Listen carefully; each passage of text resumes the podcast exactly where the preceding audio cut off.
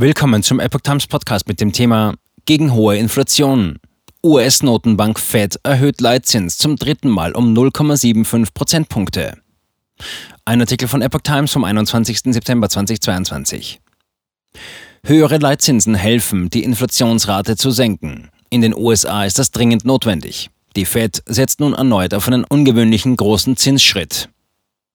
Die US-Notenbank setzt ihren energischen Kampf gegen die hohe Inflation fort und dreht erneut kräftig an der Zinsschraube. Sie erhöht ihren Leitzins zum dritten Mal in Folge um 0,75 Prozentpunkte, wie die Federal Reserve Fed mitteilte. Damit liegt er nun in der Spanne von 3 bis 3,25 Prozent und erreicht den höchsten Stand seit 14 Jahren. Mit der strengen Geldpolitik wächst das Risiko, dass die Zentralbank die Wirtschaft bald so stark ausbremsen könnte, dass Arbeitsmarkt und Konjunktur abgewürgt werden.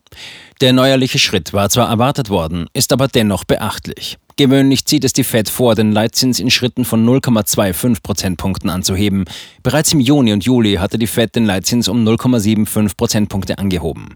Manche Analysten hatten aufgrund jüngster Daten zur anhaltend hohen Teuerungsrate in den vergangenen Tagen bereits gemutmaßt, dass die Fed die Märkte mit einer Erhöhung um einen Prozentpunkt überraschen könnte. Im Juni rechneten die Entscheider der FED zum Jahresende im Mittel noch mit einem Leitzins von 3,4 Prozent. Nun gehen sie von 4,4 Prozent in diesem Jahr und sogar 4,6 Prozent im kommenden Jahr aus. Die FED sagt außerdem in diesem Jahr ein deutlich geringeres Wirtschaftswachstum als noch vor drei Monaten angenommen voraus. Das Bruttoinlandsprodukt BIP der weltgrößten Volkswirtschaft soll demnach um 0,2 Prozent wachsen. Das wären 1,5 Prozentpunkte weniger als noch im März prognostiziert. Die US-Notenbank rechnet im laufenden Jahr auch mit einer etwas höheren Inflationsrate als zuvor angenommen. Die Teuerungsrate soll trotz der Erhöhungen des Leitzinses 2022 durchschnittlich bei 5,4 Prozent liegen. Zuletzt war die Enttäuschung darüber groß, dass die Dynamik des Preisanstiegs im August weniger als erwartet nachließ.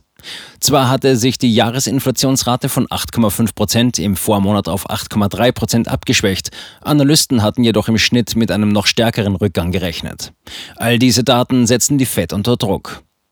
Insgesamt ist es die fünfte Anhebung des Leitzinses der Fed in diesem Jahr. Die US-Notenbank ist den Zielen der Preisstabilität und Vollbeschäftigung verpflichtet. Erhöhungen des Leitzinses durch die Notenbank verteuern Kredite und bremsen die Nachfrage. Das hilft dabei, die Inflationsrate zu senken, schwächt aber auch das Wirtschaftswachstum, da sich etwa Kredite verteuern. All das ist nicht ohne Risiko. Das Wirtschaftswachstum und der Arbeitsmarkt werden geschwächt. Ziel ist es, nur so weit an der Zinsschraube zu drehen, dass die Wirtschaft nicht kippt und in eine dauerhafte Rezession fällt. Ob die USA bereits in eine Rezession hineingeschlittert sind, ist umstritten. Die US-Wirtschaft ist im Frühling erneut geschrumpft, wie Daten von Ende Juli zeigen. Da die Wirtschaft bereits im Winter geschrumpft war, ist nun die Definition einer sogenannten technischen Rezession erfüllt. Die US-Regierung hatte die Daten heruntergespielt und darauf gepocht, dass die Lage am Arbeitsmarkt gut sei. Auch Ökonominnen und Ökonomen hatten betont, dass man die Zahlen mit Vorsicht genießen müsse.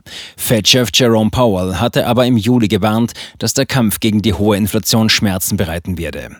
Powells aggressive Zinspolitik wird nun bereits mit der des legendären Fed-Chefs Paul Volcker verglichen. Volcker hob den Leitzins in den 1970er und 80er Jahren drastisch an. Er stieg zeitweise auf um die 20 Prozent. Auch damals hatte die größte Volkswirtschaft der Welt mit enormer Inflation zu kämpfen.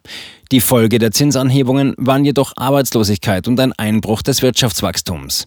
Paul ist von einem derart hohen Leitzins noch weit entfernt. Das Tempo, das er nun aber im Kampf gegen die Inflation vorlegt, ist außergewöhnlich.